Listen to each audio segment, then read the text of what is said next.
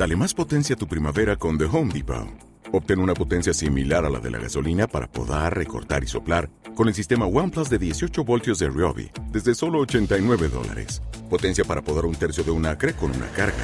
Potencia para recortar el césped que dura hasta dos horas. Y fuerza de soplado de 110 millas por hora. Todo con una batería intercambiable. Llévate el sistema inalámbrico OnePlus de 18 voltios de Ryobi. Solo en The Home Depot. Haces más. Logras más.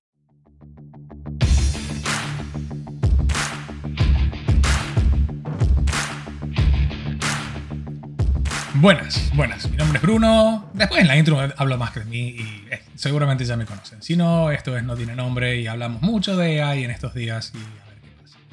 Hoy, después de la intro, voy a hablar sobre ImageBind, un modelo multimodal que ha puesto gratis la gente de Meta y que promete mucho porque trabaja con seis diferentes tipos de datos. Imágenes, videos, texto, imágenes de profundidad, sensores de un acelerómetro. Eh, es algo bastante, bastante interesante.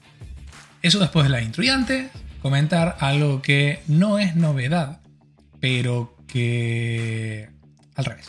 Algo que no asombra, pero que es, que es bueno ratificar.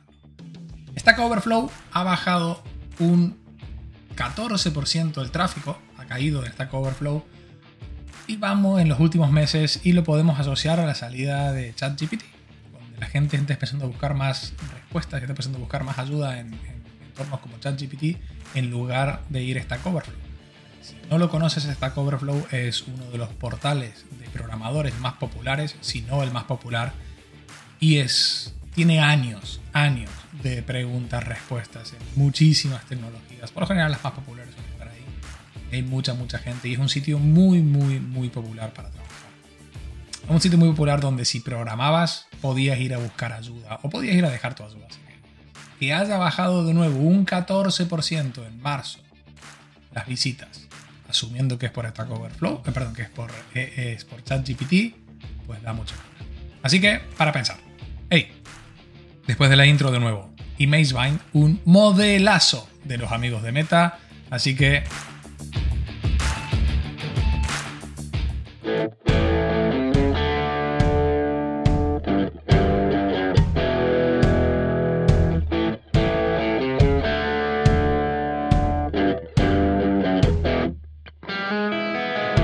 Estás escuchando No tiene nombre, y seguramente te habrás dado cuenta de que soy una voz sintética generada con inteligencia artificial.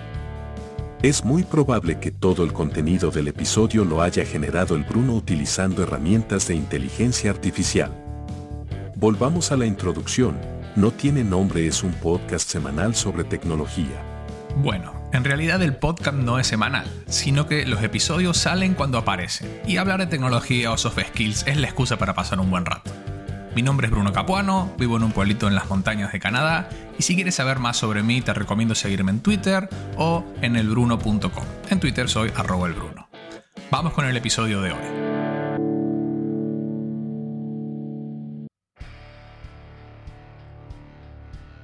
Y vamos a hablar de Image Bind.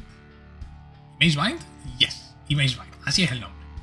Es un nuevo modelo que ha sacado Meta, que es open source. Y ojo, primera gran diferencia que voy a mostrar aquí.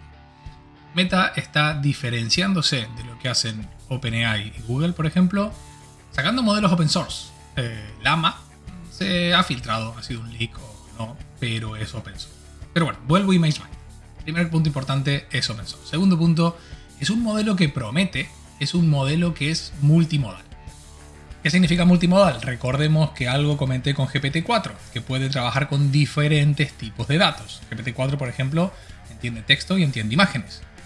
Pero, pero, lo de Meta, lo de ImageBind ha ido un poquito más allá porque dice que entiende seis tipos de datos.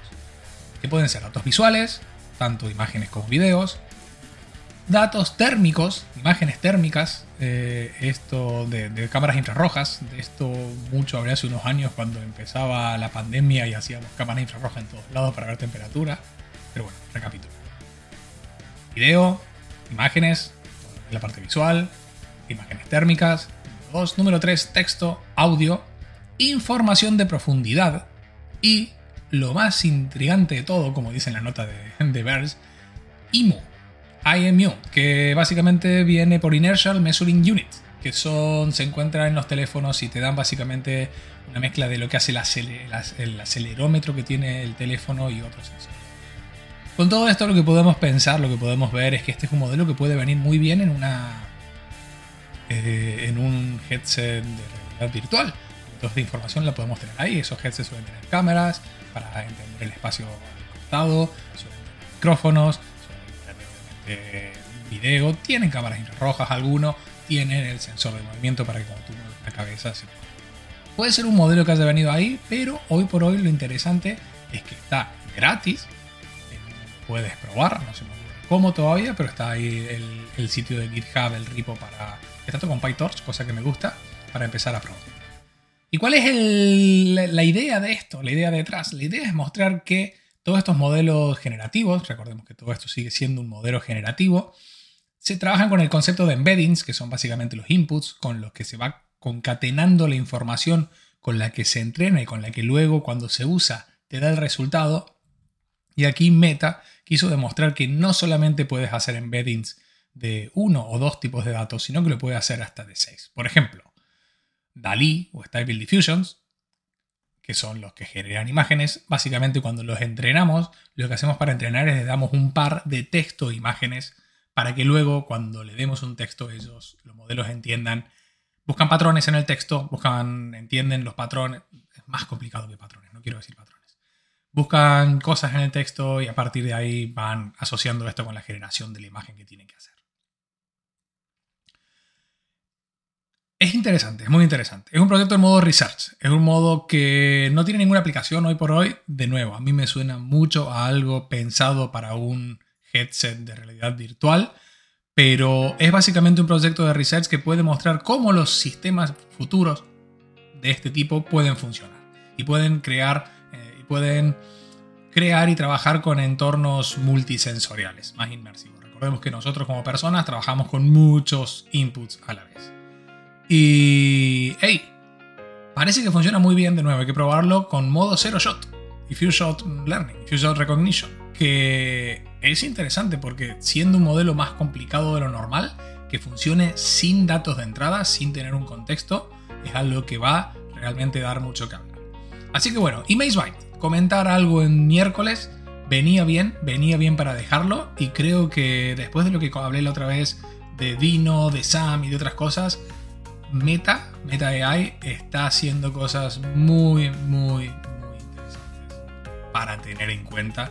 Porque, primero principal, vuelvo a decirlo, son open source, lo están liberando gratis, cosa que no esperaba yo de Meta. Y antes de terminar, dos cosas para comentar. En primer lugar, LinkedIn. LinkedIn, si tienes LinkedIn Premium, puede empezar a ver muchas funcionalidades que te pueden ayudar a mejorar tu perfil están basadas en él.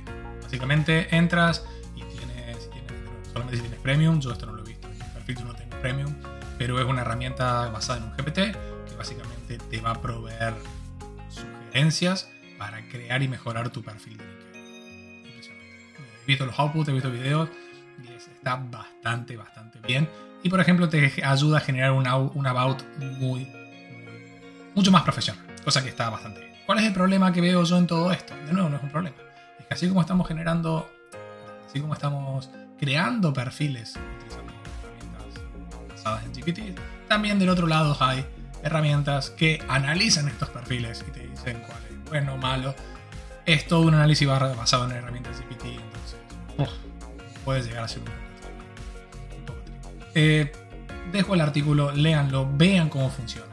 Está bien porque ahora lo que están agregando inclusive son AI Powered Job Descriptions, que básicamente si quieres crear, si quieres, si estás buscando profesionales para que trabajen contigo y quieres hacer una descripción, en lugar de hacerla tal cual, puedes utilizar un modelo que te ayuda con GPT a generar una mejor descripción de trabajo.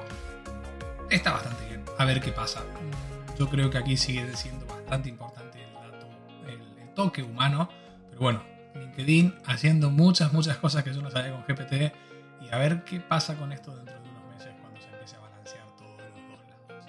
Hasta aquí el episodio de hoy. Que pasen una buena semana. Es muy probable que viernes a la tarde, depende de cómo empiece el día, tal vez aparezca, hay una noticia grande que quiero comentar. Así que si no, hasta la semana que viene, pero lo más probable es que nos veamos el viernes. Adiós.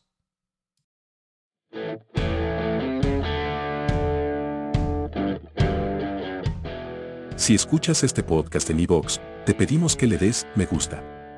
Si lo escuchas en otra plataforma, intenta contactar con arroba el Bruno para darnos tu feedback. Claro, si tienes feedback. Si no lo tienes, pues demasiado que has escuchado estos segundos extras.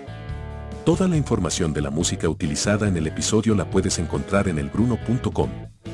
Y recuerda, tenemos camisetas, gracias por tu apoyo.